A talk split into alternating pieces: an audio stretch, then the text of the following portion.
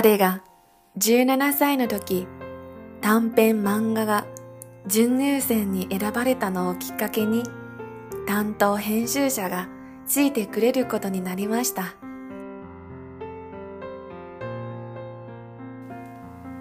準入選に選ばれた彼は気を良くして九州から東京に上京してきました。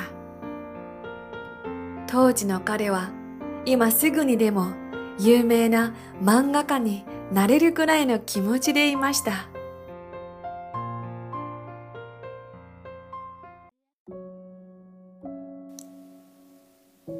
しかし、現実はそんなに甘くはなかったのです。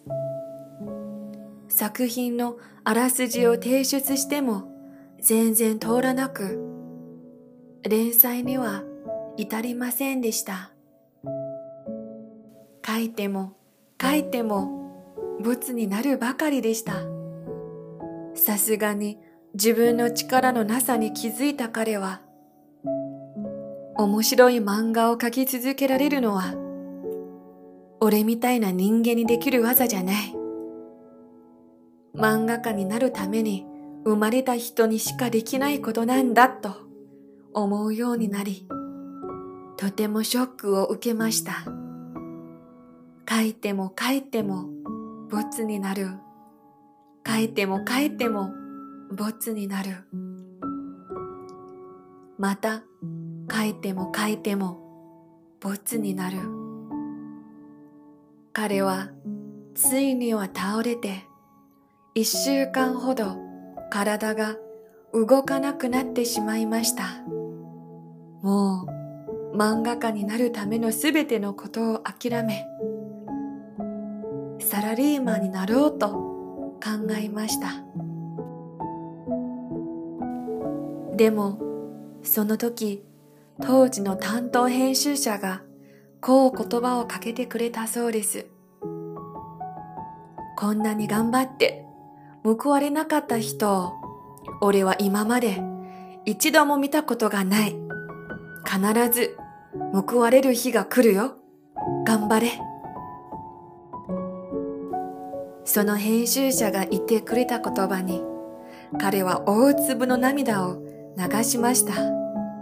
そして、気力が湧いてきて、また最初から頑張ろうと決意をしたのです。泣くという文字は、涙の山水に立ち上がると書きます。涙の後に立ち上がり、彼が書き上がった作品が、なんと、あの国民的漫画、ワンピースなんです。今までの話は、ワンピースを書き上がった小田栄一郎さんの話でした。